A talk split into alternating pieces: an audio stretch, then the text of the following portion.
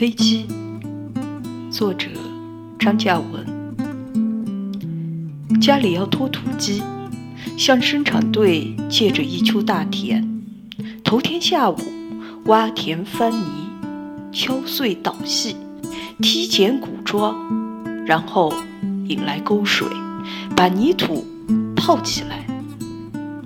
第二天午前，先将谷草砍成一两寸长，撒入稀泥。”接着挽起裤腿踩进去和泥，同时用钉耙不断的翻倒，一遍又一遍，直到搅成面团似的。吃过晌午，在一块已经铲进谷砖的平地上，少年和母亲各拿一个模子开始拖。太阳还是热辣辣，野坝子花还没有开。第三天，土鸡半干，开始翻晒，并用刀铲小心地修削。接下来就是往院子里运。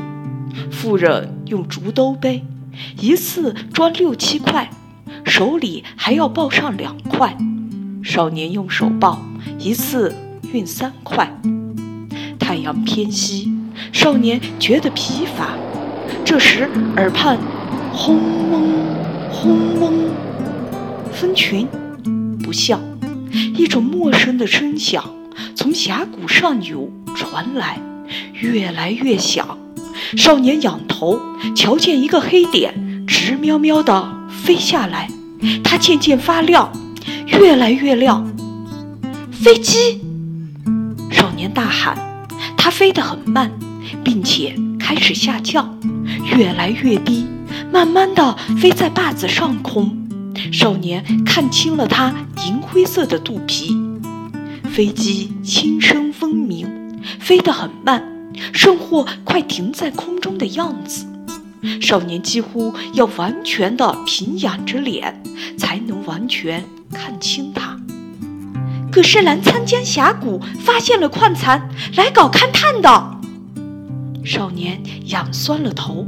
过去都是在电影上，现在他第一次看见真正的飞机。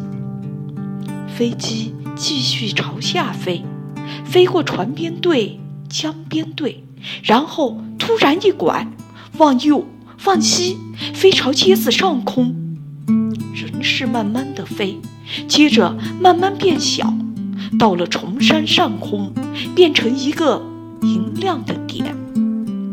这时，三间石上飘起橘红云彩。少年手搭凉棚，死死地盯着那个亮点。它越来越小，仿佛快要被吸进那三间石里面去。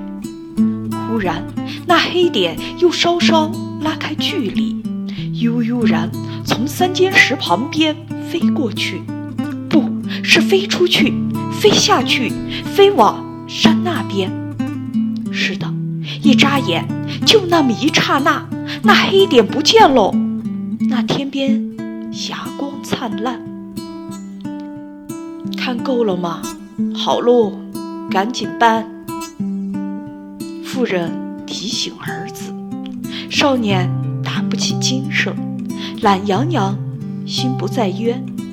哗一下，居然把手中的土鸡摔了，先砸自己的脚背，然后碎散在地上。